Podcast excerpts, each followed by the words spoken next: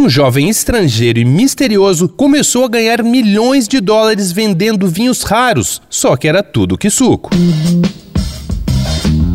Dois pontos. Uma conversa sobre quase tudo com Daniel Almeida.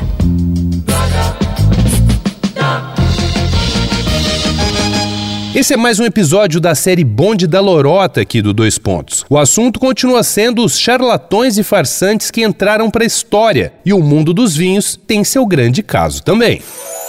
O indonésio Rudy Kurniawan começou a chamar atenção nos seletos círculos de vinho Los Angeles em 2003. Em pouco tempo, o desconhecido forasteiro começou a bater ponto em provas e leilões de vinhos exclusivos. E não era à toa, porque a estimativa é que nessa época ele gastava em média um milhão de dólares por mês em rótulos raros e valiosos. Ninguém sabia muito sobre Rudy, mas era claro que tinha um olfato e um paladar invejáveis e exigentes. Poucos anos depois, em apenas um leilão, ele faturou mais de 24 milhões de dólares, abrindo mão de algumas de suas garrafinhas. Mas a sorte do milionário de apenas 31 anos mudaria na noite de 25 de abril de 2008. Nessa noite, em Nova York, seria leiloada uma coleção de vinhos raros do malandro eram 268 garrafas de produtores da Borgonha, mas algo já devia estar tá cheirando mal, porque estava presente Laurent Ponsot, dono da Domaine Ponsot, uma das mais importantes da Borgonha.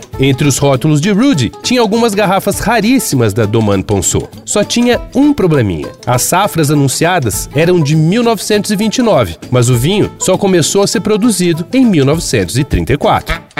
Mas Rudy Kurniawan engambelaria muita gente e ganharia muita grana até ser preso em 2012. Na casa dele em Los Angeles, o FBI achou o pacote completo, desde rótulos impressos, garrafas e centenas de rolhas. A mutreta do Rudy consistia em misturar vinhos de alguma qualidade e vender como rótulos colecionáveis. E tudo no esquema caseirão mesmo, ele próprio fazia a gambiarra toda. A história é tão boa que deu origem ao documentário Sour Grapes, de 2016. O filme revela ainda que Rudy é de uma família ligada a uma enorme fraude bancária na Indonésia. Agora, vem cá, imagina o tanto de garrafinhas falciane que estão repousando anônimas em sofisticadas adegas e coleções mundo afora, graças ao papudo do Rudy. Vai lá no arroba Danico Illustration e dá uma olhada nas ilustrações inspiradas na série Bonde da Lorota. Eu sou Daniel Almeida, dois pontos, até a próxima. Você ouviu Dois Pontos uma conversa sobre quase tudo com Daniel Almeida.